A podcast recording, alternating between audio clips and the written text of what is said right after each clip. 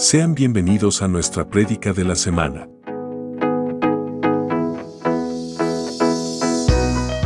Somos Ministerio Apostólico Plantío del Señor desde San Luis, Missouri. Esperamos que esta palabra sea de bendición para tu vida.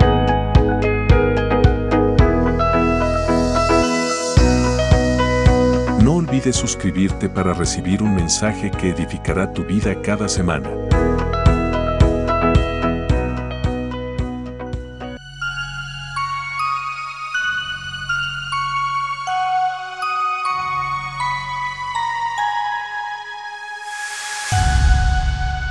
Somos Maps, un lugar de milagros. Creo que usted vino en el día de hoy a recibir palabra de parte de Dios. Amén. Así que ah, antes de comenzar, quiero, eh, quiero resaltar algo que sucedió en, eh, mientras estábamos acá al frente.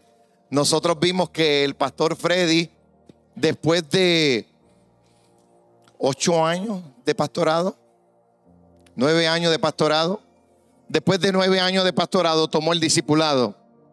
Y, y para nosotros es, es una bendición poder tener eh, un pastor que, que busca dar el ejemplo con todo lo que hace. Con todo lo que hace.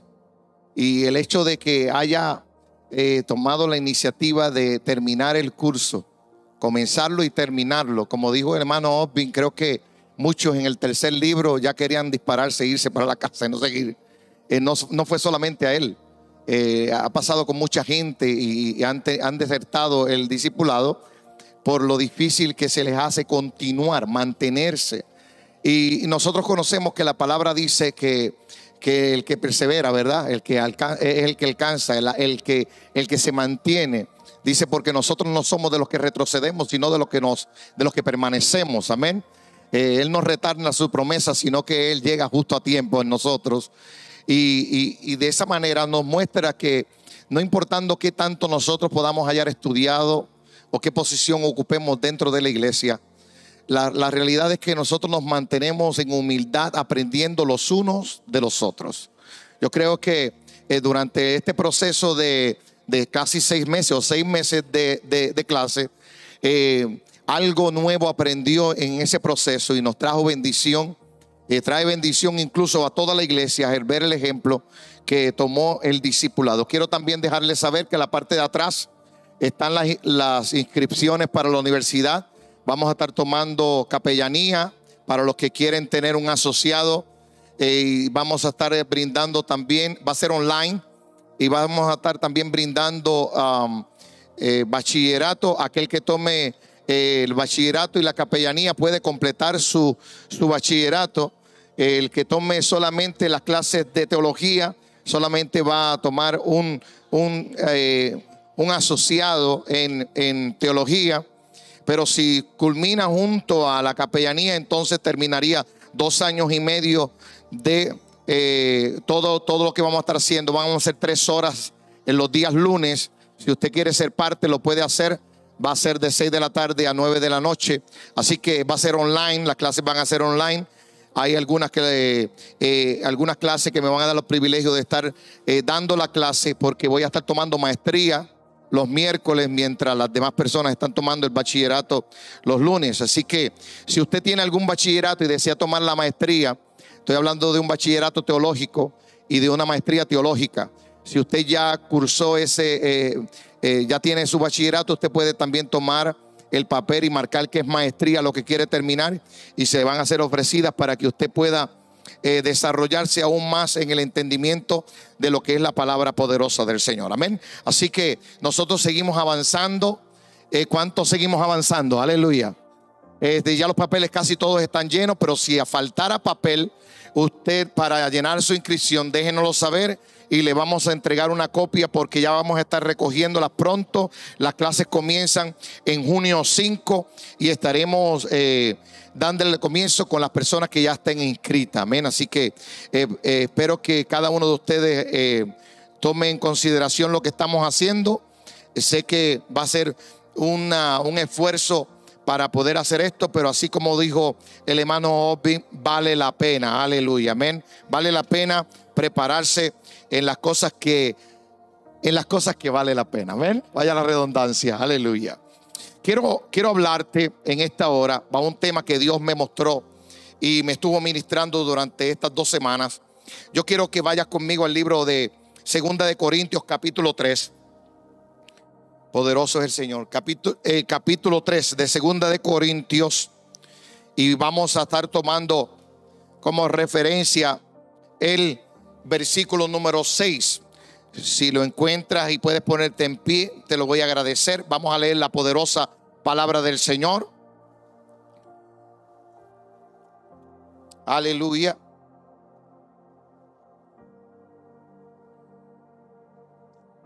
Bendecimos el nombre del Dios Todopoderoso. Aleluya. Versículo número 6 de segunda de Corintios capítulo 3 dice de esta manera. Él nos ha capacitado para ser servidores de un nuevo pacto. No el de la letra, sino el del espíritu. Porque la letra mata, pero el Espíritu da vida. Ore conmigo en esta hora para que Dios añada bendición a su bendita palabra. Padre, yo te doy gracias, adoro y bendigo tu nombre. Hoy nos presentamos delante de ti para que nos continúes usando como lo has hecho antes y aún más, Señor, si te place. Te pedimos que por mis labios salga palabra que bendiga, que exhorte, que direccione a cada uno de nosotros a fin de que podamos entender el propósito del por el cual estamos en este lugar y por el cual nos preparamos, Señor. En el nombre de Jesús te doy gracias porque tú abres los oídos, la mente, el corazón de cada uno de los que estamos en este lugar para recibir y atesorar la palabra bien profundo y ponerla por obra. En el nombre de Jesús doy gracias y el pueblo dice, disfruta de tu asiento por unos minutos. Eh, es un versículo bíblico que siempre me ha llamado la atención y siempre repetía lo que escuchaba mientras estudié y lo que escuchaba de otras predicaciones, hasta el momento en que tuve la oportunidad de recibir este libro. El hermano Brian, antes de cumplir años, me, regaló este, este, este libro y, y, creo que se lo, se lo puedo recomendar a todo el mundo. Fue un libro que lo leí de cuatro sentadas, fue tan impactante para mí que no podía soltarlo. Y ya eh, era, era algo que, que realmente me, me, familiaricé con el libro porque eh, este hombre del cual habla, habla este libro, que es Smith Wigglesworth, fue un guerrero de la fe.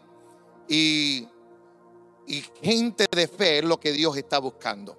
Gente que, que puedan creerle a Dios y este hombre eh, estuvo operando en su ministerio en el comienzo del siglo XX, en el 1907, él comenzó el ministerio hace más de 100 años atrás. Eh, hace más, sí, 100 años atrás. Eh, comenzó el ministerio y tenía la oportunidad de, de, de, bendecir a muchas personas a través de su ministerio, haciendo milagros y prodigios. Para darte un resumen corto, quiero dejarte saber que Smith eh, hacía, eh, tenía el don de, de hacer sanidades en las personas. Y vaya que voy a decir algo diferente a lo que dijo el hermano Pin, porque él dijo que un hermano le metió una patada. Pero eh, es, Wigglesworth le pegaba a la persona donde tenía el problema. Es algo difícil difícil de recibir. Por ejemplo, el pastor Freddy tiene problemas en la asiática. Y yo le digo, pastor, eh, parece aquí, si yo fuera eh, Wigglesworth, yo agarro con una patada y le pego al pastor. Y, y, el pastor cuando, cuando recibe la patada levanta las manos y dice, gloria al Señor, soy sano, aleluya. Eso era exactamente lo que sucedía. Había alguien que tenía problemas en los pulmones le pegaba en los pulmones y la persona era sanada del problema que tuviese, tuberculosis, lo que fuera. Él golpeaba a la persona para que el espíritu de enfermedad saliera fuera del cuerpo. Y así Dios hacía milagros a través de ellos. Yo de ahora en adelante voy a comenzar a practicar eso.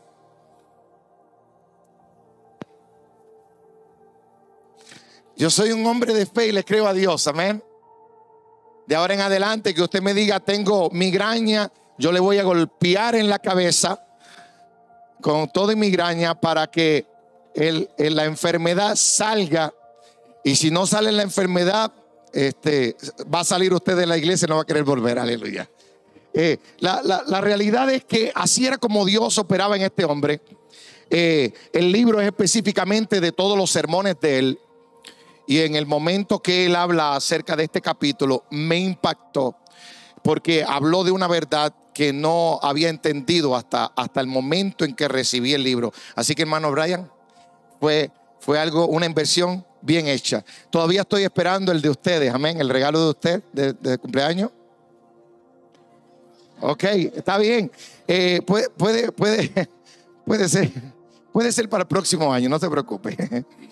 Este, la, la, la realidad es que cuando comencé a leer el capítulo número 3, noté que Pablo lo que estaba buscando con el, con, con el pueblo judío era enseñarles algo que ellos eh, ya conocían y habían abandonado. Ellos conocían. Siempre pensé que este versículo bíblico hablaba de la letra como, como los estudios que nosotros hacemos teológicos. Siempre pensé que si mientras más usted estudiaba, menos dejaba que el Espíritu operara en usted. Eso era lo que yo tenía como, como pensamiento, creía que mientras más libros usted leía, más se embotaba acerca del Espíritu. Y, y a través de la lectura y a través del versículo bíblico pude notar que no se trataba nada relacionado a eso. Al contrario, Dios insta que cada hombre y cada mujer se prepare académicamente, se prepare, y eh, si no es académicamente porque no puede entrar en una universidad, lo haga a través de mentores para que los mentores eh, depositen la sabiduría que ya han alcanzado sobre su vida. Amén. Muchos, eh, eh, muchos piden el, el manto, la segunda porción del manto. Si supiera que para la segunda porción del manto necesita hacer mucho más de lo que hizo la primera persona, este, quizás pensaría en pedir el segundo, en la segunda porción o seguir la, doble unción, como le dice la escritura. Eh, no se trata de algo mágico que cae sobre nosotros y ya podemos comenzar a hacer milagros y prodigios y señales. Y ahora vamos a, a tocar a las personas y las personas van a caer en descanso. Vamos a poder orar por las enfermedades y van a ser sanadas. No se trata de mucha dedicación, de mucho esmero, Muchos le pasamos por encima lo que Eliseo hizo, pero él dijo, viva Jehová y viva tu alma, no te dejaré. Él se negaba a vivir su vida como él quisiera para hacer lo que, lo que su mentor, lo que el profeta que tenía delante le estaba enseñando y pagar el precio para que en el momento oportuno Dios también lo bendijera. Hoy, hoy día recibimos una palabra profética eh, quiere ser pastor, va a ser pastor para las naciones. Y ya nosotros estamos tratando de llamar gente en otros países a ver cuándo nos van a llamar para su iglesia para ir a predicar. Y la realidad es que no nos hemos preparado todavía, no hemos tenido la oportunidad de desarrollarnos en la palabra, no hemos madurado en lo que Dios quiere que maduremos. Y lamentablemente vivimos una vida frustrada eh, en Cristo por no saber el orden de hacer las cosas y mantenernos conforme a lo que dice la Escritura. Eh, sometiéndose a los pastores, a la cobertura que Dios ha puesto, para que su, a, su debido tiempo Dios nos lleve donde nos quiera llevar. Amén. Eh, yo no sabía que, que iba a ir a las naciones, Dios me lo dijo, pero como quiera tuve que trabajar tres años de instituto para poder comenzar ver muchas cosas que no conocía, aplicarlas primeramente a mi vida y ver si funcionaban y luego poder impartirlas. Yo no le puedo dar nada a usted que yo no haya aprendido. algo que haya experimentado. Necesitamos entender que para dar algo tenemos que poseerlo primeramente. Y, y el discipulado es una de las cosas que todos deberíamos de tomar porque el discipulado te va preparando para eh, mantenerte bajo cobertura. Una persona que va a un discipulado tiene que respetar a su maestro, tiene que someterse bajo el maestro, tiene que mantenerse escuchando eh, toda la enseñanza y, aplicándola a la vida, a su vida diaria, para fortalecerse y lograr ser un discipulado efectivo, eh, o, perdón, un discípulo efectivo. De esta manera quiero dejarles saber que cuando Pablo comienza a hablarle, eh, eh, en este capítulo número 3, no es normal como Pablo habla en los demás capítulos ni en los, en los demás libros. En este, en este particular capítulo, Pablo comienza hablándole acerca de lo que estaba sucediendo en su relación con los corintios. En el versículo número uno en adelante comienza a decir, ¿acaso eh, comenzamos a, ver o, comenzamos otra vez a recomendarnos a nosotros mismos? ¿O acaso tenemos que presentarle o pedirle a ustedes cartas de recomendación, como hacen algunos falsos profetas? Dice la versión Amplified Bible. Ustedes mismos son nuestras cartas, escritas en nuestro corazón, conocida y leída por todos. El que ve al hermano Marcial sabe dónde se congrega. El que lo vea usted sabe dónde se congrega. Porque lo que pasó desde el principio con nosotros nos marcó y la relación que tenemos ahora no es la misma que cuando comenzamos. Pero yo puedo decirle que, que la marca de cada uno de ustedes está en mi corazón. Y, y esa es la que da testimonio. Pablo dice, usted mismo son unas cartas escritas en nuestros corazones, conocidas y leídas por todos.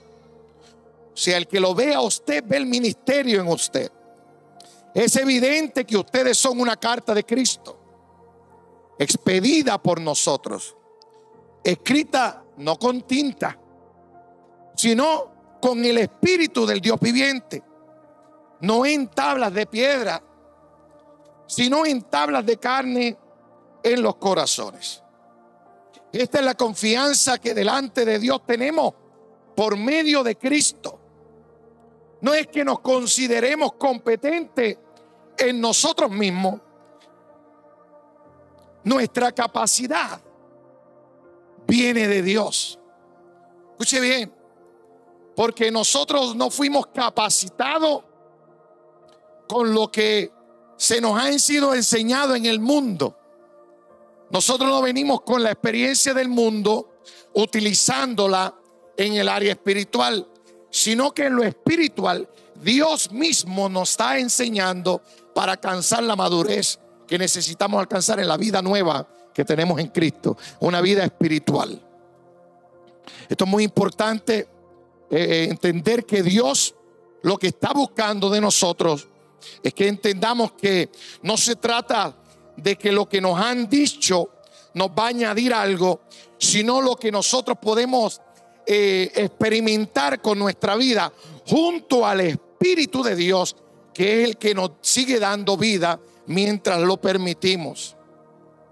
He conocido personas que dicen, siento como si el Espíritu me hubiese abandonado, me he embotado en mi vida espiritual. Y, tenemos mucha razón cuando contristamos al Espíritu por algún acto que cometimos en nuestra vida que no nos permitió mantener al Espíritu vivo en nosotros, al Espíritu, como diría, sin, sin sin contristarlo. No vivo porque el Espíritu no muere. Lo que quiero decir es que nosotros apagamos al Espíritu. Se contrista dentro de nosotros. Eh, no, no escuchamos la voz que normalmente escuchamos y, y sentimos que el Espíritu se ha alejado de nosotros. Yo quiero dejarles saber que el Espíritu permanece en nosotros desde el momento en que nosotros le aceptamos. Si no le sentimos, no es porque el predicador no es tan bueno, es porque nuestra condición no está conforme a lo que el Espíritu quiere que estemos. No se trata de la palabra que recibimos, sino que se trata de la relación que tenemos con el Espíritu. El versículo número 7 continúa diciendo, ahí es donde, donde Pablo comienza a, a describir lo que esta palabra significa. El Espíritu, en la letra mata, pero el Espíritu vivifica. O el Espíritu da vida. El ministerio, versículo 7, que causaba muerte, es que estaba grabado con letras en piedra. Fue tan glorioso que los israelitas no podían mirar a la cara a Moisés debido a la gloria que se reflejaba en su rostro, la cual ya se estaba extinguiendo. Está hablando del ministerio que fue entregado en las manos de Moisés. Moisés recibió dos tablas con los diez mandamientos. Y cuando recibió esas tablas, la gloria de Dios se reflejaba en el rostro de Moisés. Tanto así que el pueblo no podía mirar a la cara a Moisés por la gloria misma que había en el rostro, aunque esa gloria se iba extinguiendo. Una gloria de algo que fue escrito sobre algo físico. Una, un mandamiento que pertenecía a la ley de Moisés. He repetido esto varias ocasiones con los grupos que estoy dándole clase y lo voy a decir hoy en la iglesia y públicamente, ya que en las redes sociales estamos transmitiendo. Cuando nosotros hablamos del Antiguo Testamento, es muy importante entender que no podemos vivir conforme al Antiguo Testamento. Le he dicho esto varias ocasiones y todo el mundo dice, ¿y por qué permanece en la Biblia? ¿Por qué todavía lo usamos para dar eh, enseñanza? ¿Por qué lo, todavía lo utilizamos para, eh, para dejarnos dirigir en nuestra vida espiritual? Y todo eso tiene razón, nosotros lo hacemos, lo mantenemos en nuestra Biblia porque nos enseña a Jesucristo. El cuerpo eh, judío no tenía la oportunidad, aún todavía, no utiliza la Biblia para adorar al Dios que usted y yo adoramos. Todavía en el día de hoy, el pueblo de Israel utiliza un velo para poder leer el Antiguo Testamento. Aún todavía hay un velo sobre ellos, porque quien único puede quitar ese velo se llama Jesucristo. Y ellos no le reconocieron. Significa que usted y yo tenemos algo que los judíos no tenían ni tienen aún hasta que conozcan, reconozcan a Jesucristo como su único y exclusivo Salvador. El anterior a eso dice la palabra, versículo 8. Pues bien, sí que aquel ministerio fue así. ¿No será todavía más glorioso el ministerio del Espíritu? Si es glorioso el ministerio que trae condenación, o sea, la ley que fue escrita para el hombre, para señalar el pecado, cuánto más glorioso será el ministerio que trae la justicia, la libertad, la bendición de parte de Dios. En efecto, lo que fue glorioso ya no lo es. Escuche bien. Mire cómo Pablo le abre los ojos a los corintios y hoy a nosotros. Lo que fue glorioso ya no lo es. El haber recibido la ley para el pueblo judío fue algo glorioso, fue algo poderoso. Cuando Moisés descendió con las tablas y saber que eran escritos por el dedo de Dios y ver a Moisés y su rostro, fue algo glorioso. Sin embargo, aquello glorioso no trajo justicia. En efecto, fue glorioso, pero ya no lo es. Si se le compara, o perdón, sí, si se le compara con, con esta excelsa gloria. Y si no vino con gloria lo que, perdón, y si vino con gloria lo que ya se estaba extinguiendo, cuánto mayor será la gloria de lo que permanece. haciendo una diferencia de lo que era antes de Cristo y lo que Cristo trajo. Todos sabemos que en el Antiguo Testamento decía ojo por ojo, y así nosotros actuábamos o actuaban ellos porque nosotros ya no actuamos de esa manera. Ahora Jesucristo cambió completamente eso. Jesucristo llega y le dice, ahora si tu hermano te da una cachetada, póngale la otra, ¿verdad? Jesucristo dice, si te piden corre una milla, corre dos con la carga. Jesucristo dijo que el Antiguo Testamento decía, ama a tu hermano, mas yo digo ahora, ama a tu enemigo. Jesucristo vino a transformarlo todo y el trato de con Jesucristo ahora en el Nuevo Testamento no es bajo la ley, sino bajo la gracia. Escuche bien porque si nosotros creemos que podemos vivir o que vamos a ministrar o que vamos a profetizar conforme a lo que vimos en el pasado e ignoramos lo que Cristo hizo y lo que está delante de Cristo, nosotros erramos como cristianos. Nos volvemos herejes de la gracia de Dios.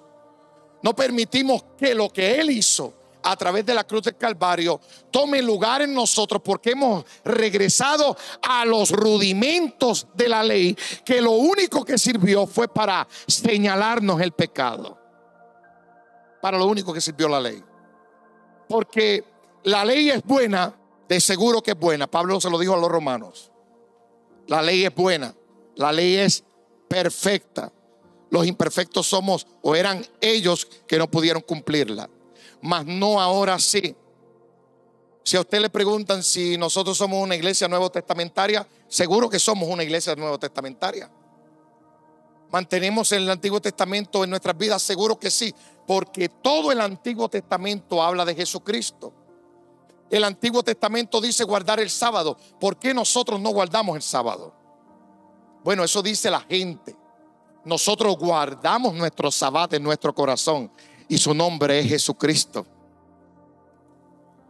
Nosotros nos separamos un día de la semana. Nosotros separamos nuestra vida para que Él fuera nuestro descanso, que es lo que significa sábado. Entonces no vivimos conforme a lo que la ley dice, vivimos conforme a lo que Jesucristo vino a mostrarnos. Por eso nosotros no debemos de mirar lo que, lo que se puede enseñar eh, en un púlpito simplemente. Nosotros tenemos que ser como los de Berea, que decía el pastor Freddy el, el jueves. Nosotros tenemos que ser como los de Berea, que escudriñamos y buscamos eh, bien cuidadosamente que lo que se predica en el altar sea correcto, sea veraz que vaya acorde con la palabra. Que la palabra que está escrita traiga bendición y traiga claridad a través del Espíritu que el Señor ha puesto en nosotros y que nos permite ver, ver las cosas como Él quiere que nosotros las veamos y no como nosotros queramos. Hay muchas cosas que se vienen arrastrando en un sistema eclesiástico, el cual, el cual yo no estoy de acuerdo. Y usted va a ver que de ahora en adelante nosotros vamos a tener eh, muchas prédicas acerca de empoderarlo para enviarlo. Porque nosotros no estamos para llenar un lugar de gente. Nosotros estamos para equipar las personas y enviarlas para que puedan hacer lo mismo que nosotros estamos haciendo en este lugar que usted tenga esto como una base de crecimiento donde usted pueda implementar lo que, lo que sabe, lo que aprende en otras personas. Si no te están multiplicando, quiero darte un mensaje de parte de Dios. Comienza a multiplicarte en alguien. Comienza a hacerlo donde quiera que vaya, con tus hijos, con tu pareja, con tu compañero de trabajo con quien sea, multiplícate y dale de lo que Dios te está dando, porque para eso somos llamados. El Señor quiere que nosotros podamos eh, enseñar lo que aprendemos de Él. Escuche bien, cuando la palabra dice, continúa diciendo en el versículo número 12, eh, todo es una explicación de lo que significa la letra y lo que significa el espíritu. Así que como tenemos tal esperanza, actuamos con plena confianza. No hacemos como Moisés. Escuche bien lo que dice la escritura. Nosotros no hacemos como Moisés si nos comparamos con Moisés, porque Moisés tipificaba a Jesucristo. Muchas de las cosas que hizo Moisés tipificó a Jesucristo. Pero no hacemos como Moisés, quien se ponía un velo sobre el rostro para que los israelitas no vieran el fin del resplandor que se iba extinguiendo. Sin embargo, la mente de ellos se embotó. De modo que hasta el día de hoy tienen puesto el mismo velo al leer el Antiguo Testamento como le mencioné ahorita. El velo no les ha sido quitado porque solo se quita en Cristo. Porque solo se quita en Cristo. Para que nuestro, nuestro velo sea quitado y nosotros dejemos de mirar el Antiguo Testamento como lo miran los israelitas. Nosotros tenemos que ver a Cristo en todo lo que es el Antiguo Testamento. Eh, la hermana Dania me dijo en un momento que estaba tomando clases con una, con una pastora online acerca del Antiguo Testamento y quise en algún momento abordarla mientras estábamos dentro de la clase, pero eh, lo, lo, hago aquí para que todos entendamos lo que esto significa.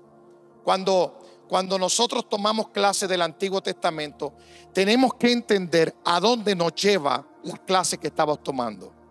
Si la clase me está llevando a mí a yo volver a, guardar el sábado, si, voy a guardar los diez mandamientos y no los que Jesucristo mencionó, que son lo mismo eh, de una manera más condensada, en dos mandamientos nos los entregó, eh, que todos lo sabemos, ¿verdad? Amén.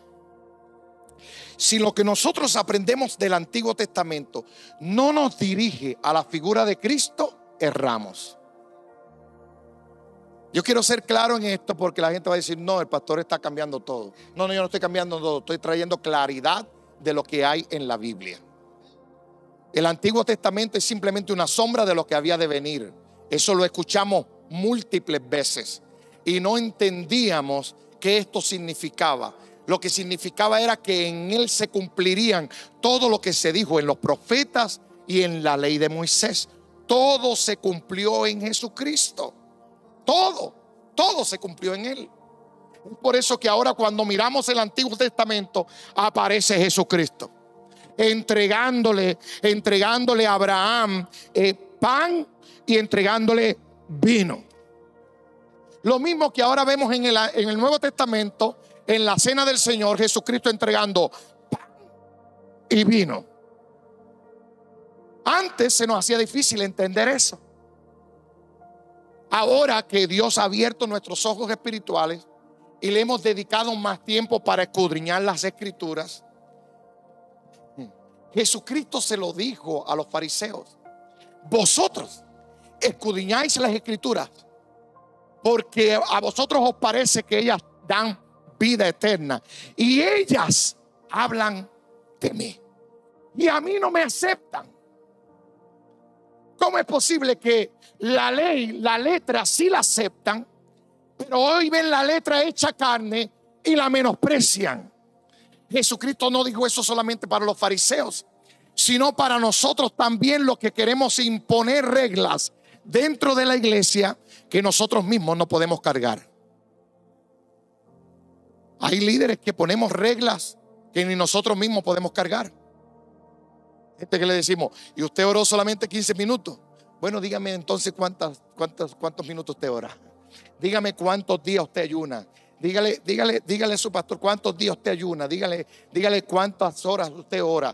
Dígale, eh, pregúntele cuántas horas pasa en la Biblia leyendo, escudriñando. Cuánto tiempo pasa haciendo el sermón para el domingo. Pregunte, pregunte realmente si la persona que, que, que nos estamos parando acá al frente, realmente estamos viviendo una vida separada para Dios. Porque de esto depende a dónde usted va a llegar. Yo, siempre le digo, usted puede mirar en YouTube cualquier prédica Pero ¿a dónde lo va a llevar esa prédica? ¿A dónde nos va a llevar? Nosotros predicamos y nos preparamos con la escritura para desarrollar un pueblo en el entendimiento que Dios quiere que alcance. Todavía hay mucha gente peleando con el pecado. Lamentablemente nosotros tenemos que decir, usted todavía está en un proceso de carnalidad a lo espiritual, pero no ha alcanzado una perfección en el espíritu. No que nosotros no podamos pecar eh, por algo que nosotros no desconocíamos, porque todavía desconocemos muchas cosas.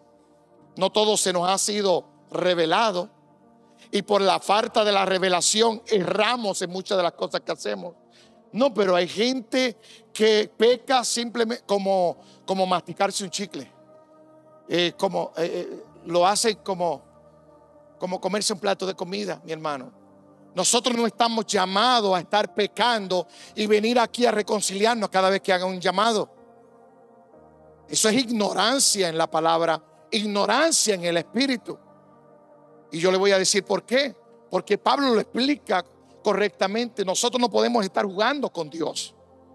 Nosotros necesitamos estar enfocados en lo que, en lo que Dios dijo y cómo aplicamos a nuestra vida lo que Él nos dice.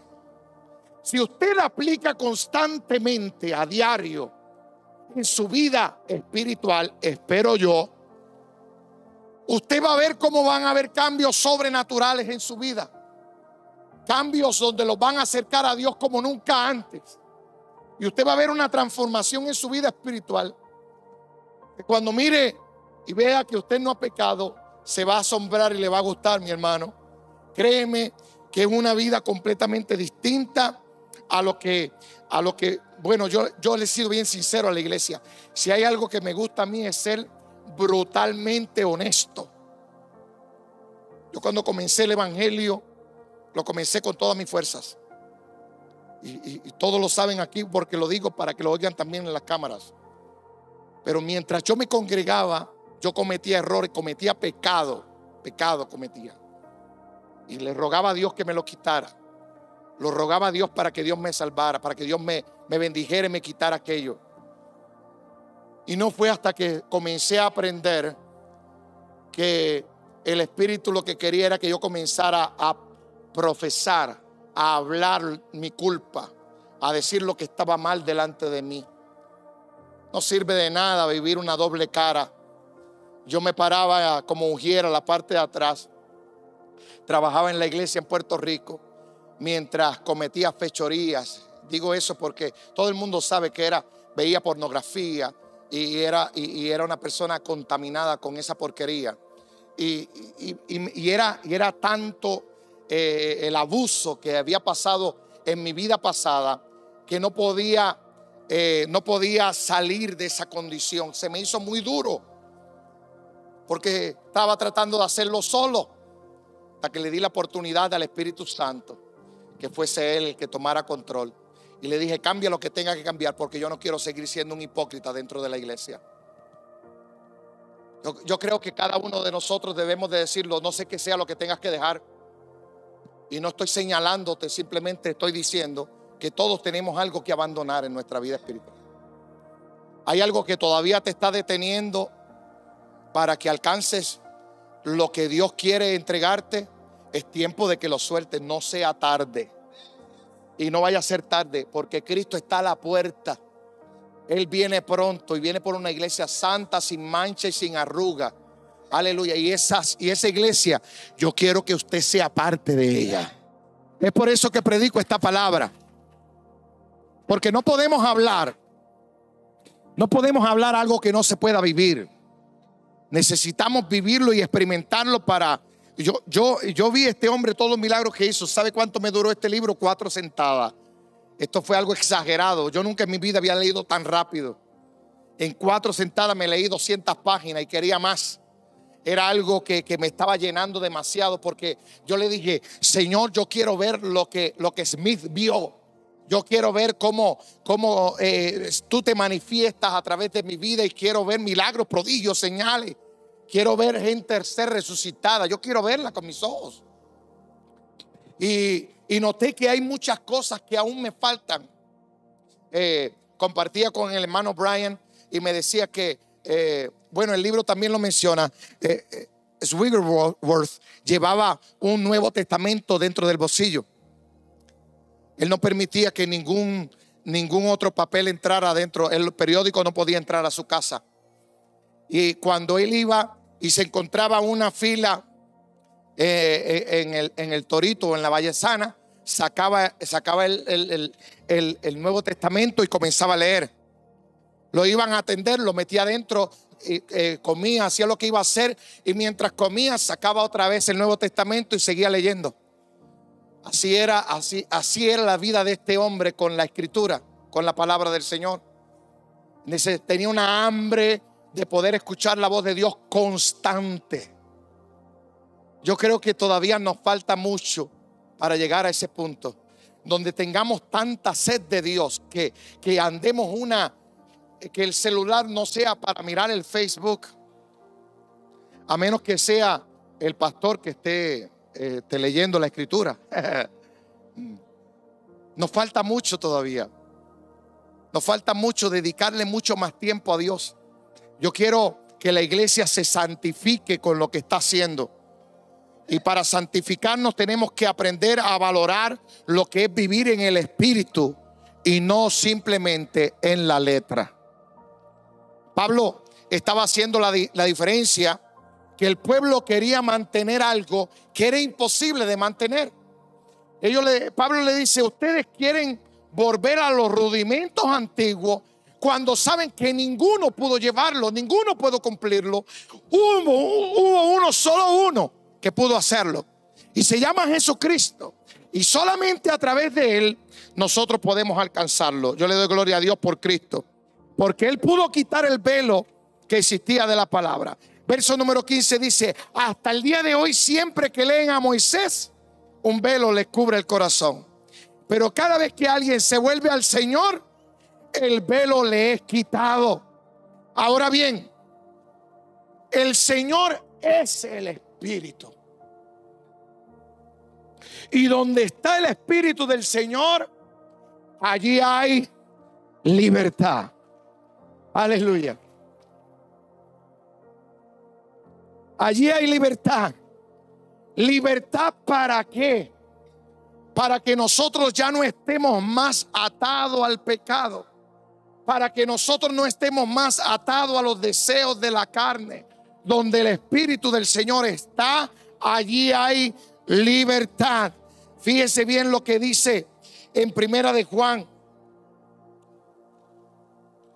Primera de Juan capítulo 3, versículo 7. Dice, queridos hijos, que nadie los engañe. Yo le dije el, en enero, en enero 1, que fue el primer domingo del año, le di la guía espiritual, la guía profética para este año.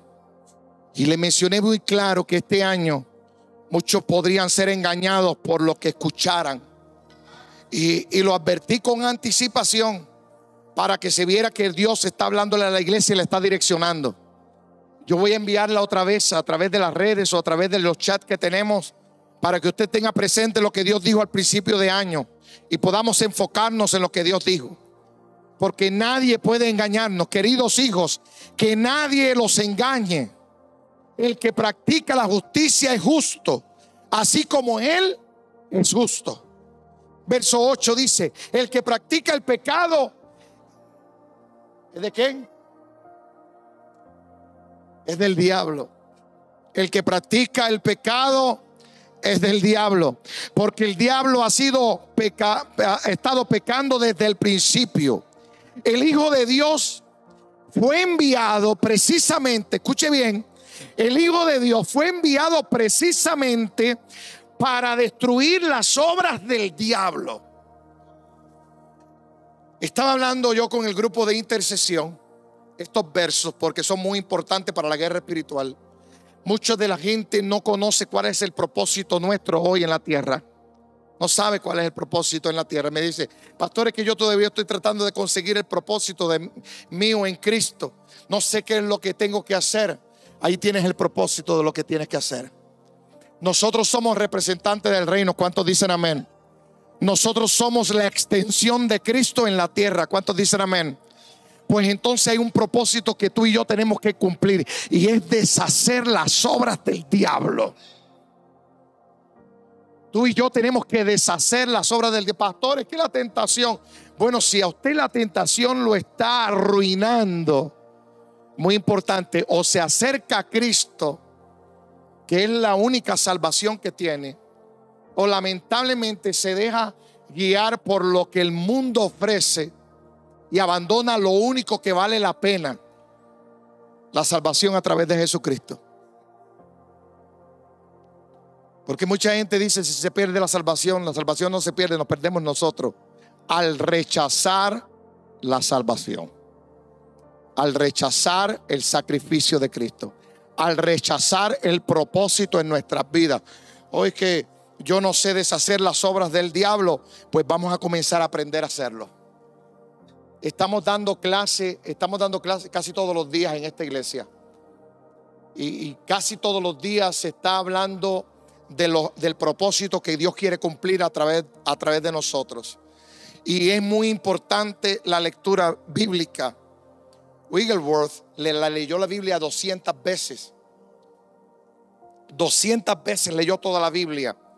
Si usted no ha podido terminar la Biblia de tapa a tapa, hágalo. Eh, eh, dedícase, eh, póngaselo como una meta para este año. No espere el año que viene, póngaselo como meta ahora.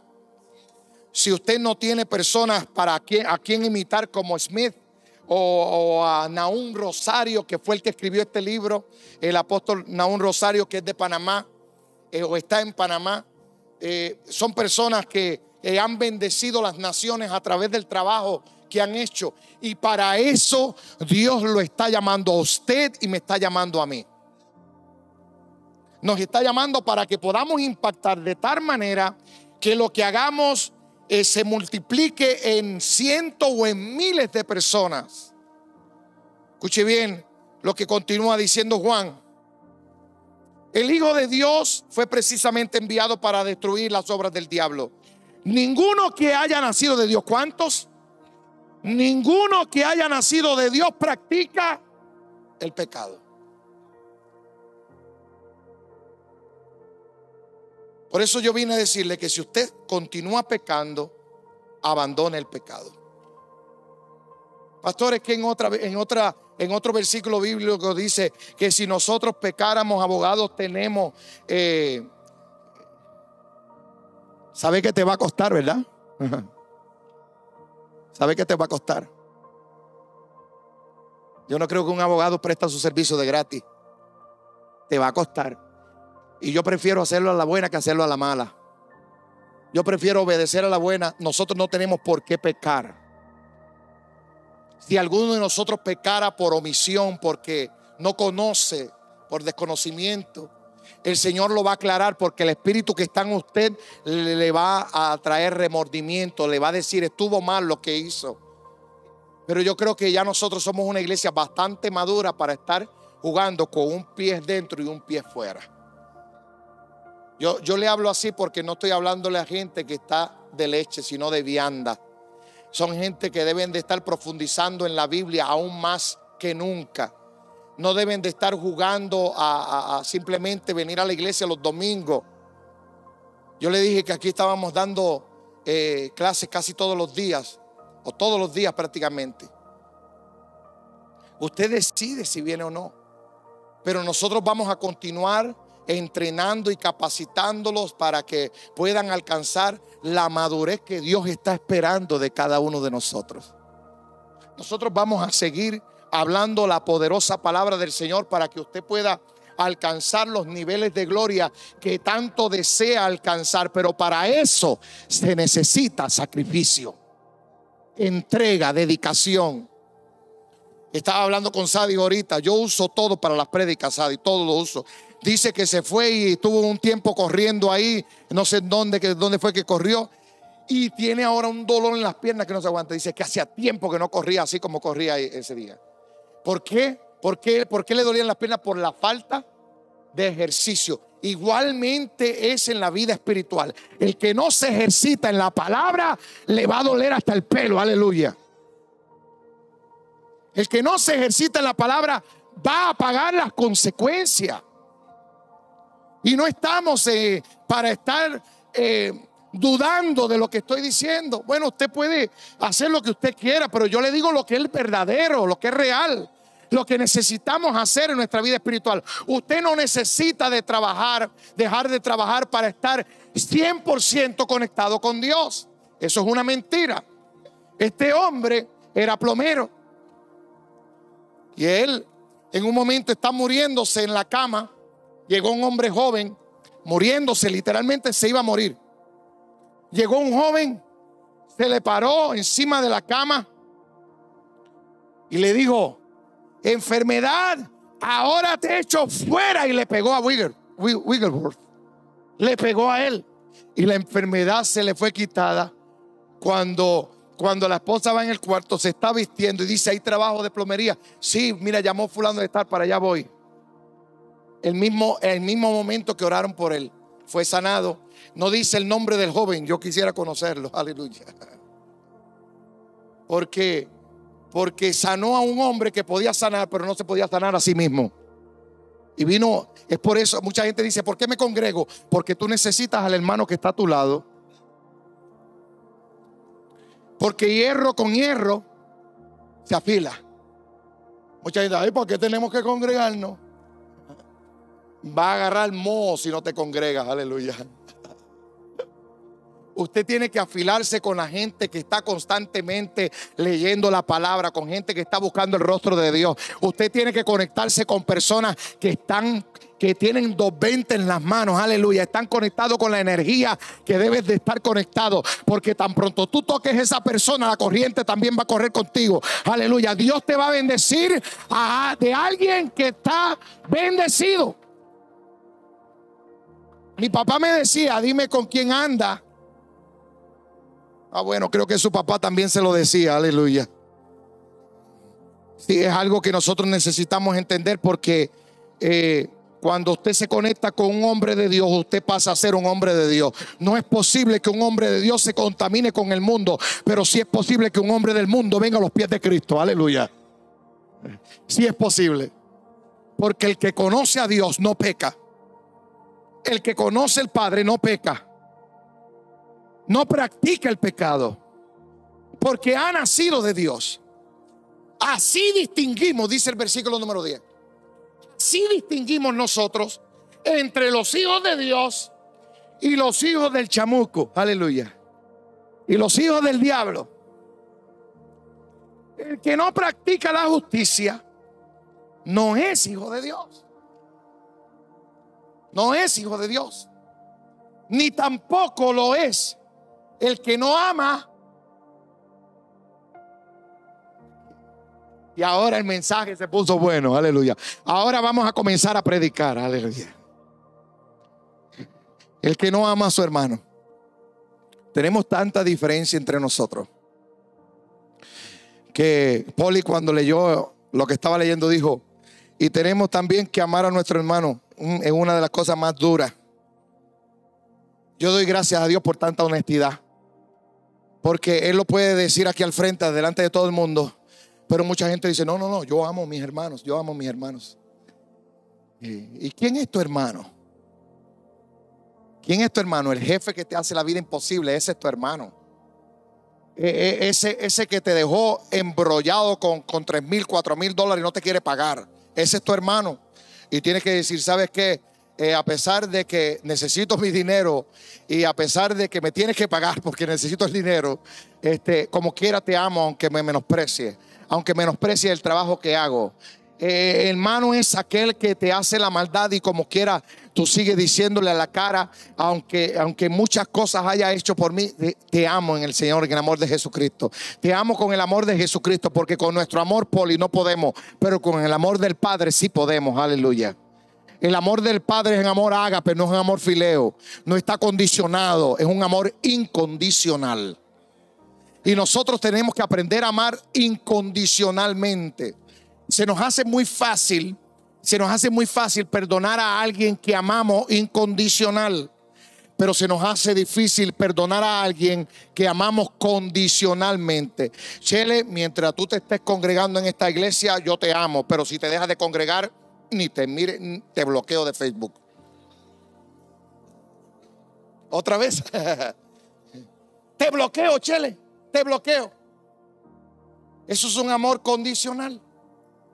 Que mientras esté conmigo sí puedo saludarlo, pero cuando no está conmigo, se me hace difícil saludarlo. No, no, mi hermano. Usted lo ama estando contigo o sin estando con usted. Nosotros tenemos que aprender a, amar a las personas de una forma incondicional como solo Cristo puede hacerlo. Por eso la palabra es bien clara que dice que el que dice que tiene a Dios en su corazón, ama a su hermano. Ama a su hermano. Porque lo que tenemos por dentro no es cualquier espíritu, sino que es el espíritu mismo de Dios. Es que se nos olvida que el Espíritu que mora en nosotros es el mismo Espíritu que hizo que Jesucristo cumpliese toda la ley, incluso trayera gracias para con nosotros, que nosotros sin merecerla nos alcanzó y nos bendijo y nos posicionó en lugares altos, celestiales y nos sentó juntamente con Él. Aleluya. Se nos olvida los beneficios que tenemos a través del Espíritu que hemos recibido. Por eso Pablo tiene que aclararle constantemente a los corintios de qué se trata el Evangelio, el nuevo pacto que fue entregado a través de Jesucristo. Vuelvo y le repito nuevamente para que quede en récord a través de las redes sociales. No estoy menospreciando el, el Antiguo Testamento para nada. Al contrario, Estoy diciendo que el Antiguo Testamento nos valida. Es la carta de testamento que nos dice que lo que ahora estamos haciendo, creyendo en quien realmente tenemos que creer, en Cristo Jesús. Aleluya. Yo con esto estoy terminando, no, que, no le quito más tiempo. Quiero bendecirlo con una oración y espero que esto haya podido tocar su corazón y haya traído un poco de claridad, porque se necesitan hombres que comiencen a escribir. Vamos, tú te vas a tener que levantar a las 4 de la mañana. Ah, este, Adri, que no le gusta levantarse temprano. Adri tiene que levantarte temprano a escribir. Aleluya. Aleluya, poderoso el Señor. Usted tiene que pasar a levantarse temprano para hablar con Dios. Y no voy a pedirle algo que yo no haga. Tenemos que hacerlo todos. Tenemos que comenzar a, si nos vamos a acostar tarde, que sea, que, que sea leyendo la Biblia, que sea leyendo un libro nuevo acerca de algo que usted quiera aprender. Hay mucha gente que ya son aquí empresarios, aleluya. ¿Dónde están los empresarios? Comience a leer libros acerca de lo que son las finanzas y cómo hacer buen uso de ellas, una buena mayordomía. La Biblia es el mejor libro para hacer eso. Pero si quiere algo más adicional, hay libros acerca de finanzas. Usted tiene que prepararse. Usted tiene que hacer cosas nuevas para el Señor. Y es importante que tome el reto hoy. No espere hasta mañana. Toma el reto hoy y comienza a actuar hoy. Comencemos a hacer algo nuevo hoy. Usted antes salía por la puerta y no saludaba a nadie. Salude a alguien hoy. Aleluya. Alaba ahora. Este, cuando eh, somos una iglesia que dice que ama, ¿cuál es nuestra visión?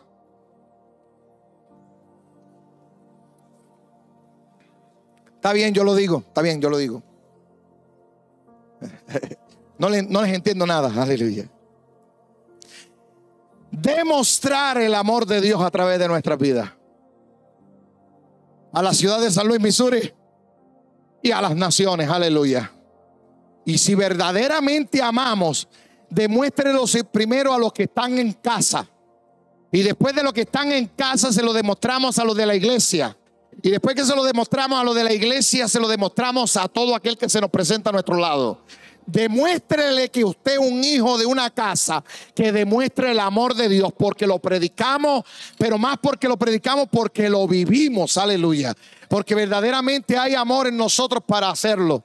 Así que si usted se congregaba aquí y no sabía cuál era la visión y esta visión no encaja con usted, Yo le puedo dar otras recomendaciones de otras iglesias que hay en la, eh, eh, en la ciudad. Porque nosotros necesitamos que usted se comprometa en amar a su prójimo. Déjame ver si yo, si me escuchó bien. Volver a repetirlo. Nosotros necesitamos que usted se comprometa con nosotros y con Cristo en amar a su prójimo, en amar a su hermano, amar a su enemigo. Aunque se le haga duro, usted llévele un café a ese jefe que le está haciendo mal. Aleluya. Mi hermano, hágalo y usted va a ver cómo las cosas van a cambiar. Porque el amor echa fuera el temor. Porque el amor todo lo puede. Aleluya. Póngase en pie o sigo predicando. Poderoso es Jesús. Dios quiere que usted y yo aprendamos a amar como Él ama. Que nosotros podamos hacer las cosas como Él las hace. Aleluya. El Señor nos ha dado una gloria de un nuevo pacto y tenemos que disfrutarla una nueva gloria, no como la recibieron los judíos, sino los que la recibimos después que Cristo llegó y murió por nosotros. Esa gloria que nos cubre de gracia, esa gloria que nos dirige a algo eterno, es la que hoy se predica en este lugar y la que se va a seguir predicando mientras tengamos vida. Yo declaro en el nombre de Jesús que esta palabra se hace viva y eficaz sobre tu vida. Yo extiendo mi mano sobre ti para que puedas ser bendecido en esta hora. Padre, yo te doy gracias por cada uno de los que están aquí.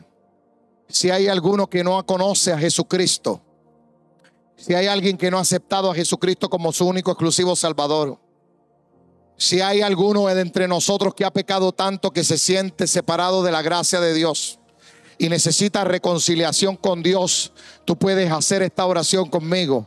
Señor Jesús, te entrego mi vida hoy. Escribe mi nombre en el libro de la vida y no permita que sea borrado de ella. Te pido, Señor, que me bendigas de tal manera que pueda poner tu palabra por obra. Ya no quiero caminar por mis fuerzas, sino por las tuyas. Gracias yo te doy, Padre, por todo el que hizo la oración conmigo. Si hubo alguien que necesita oración personal, puede pasar al frente. Quiero orar por ti.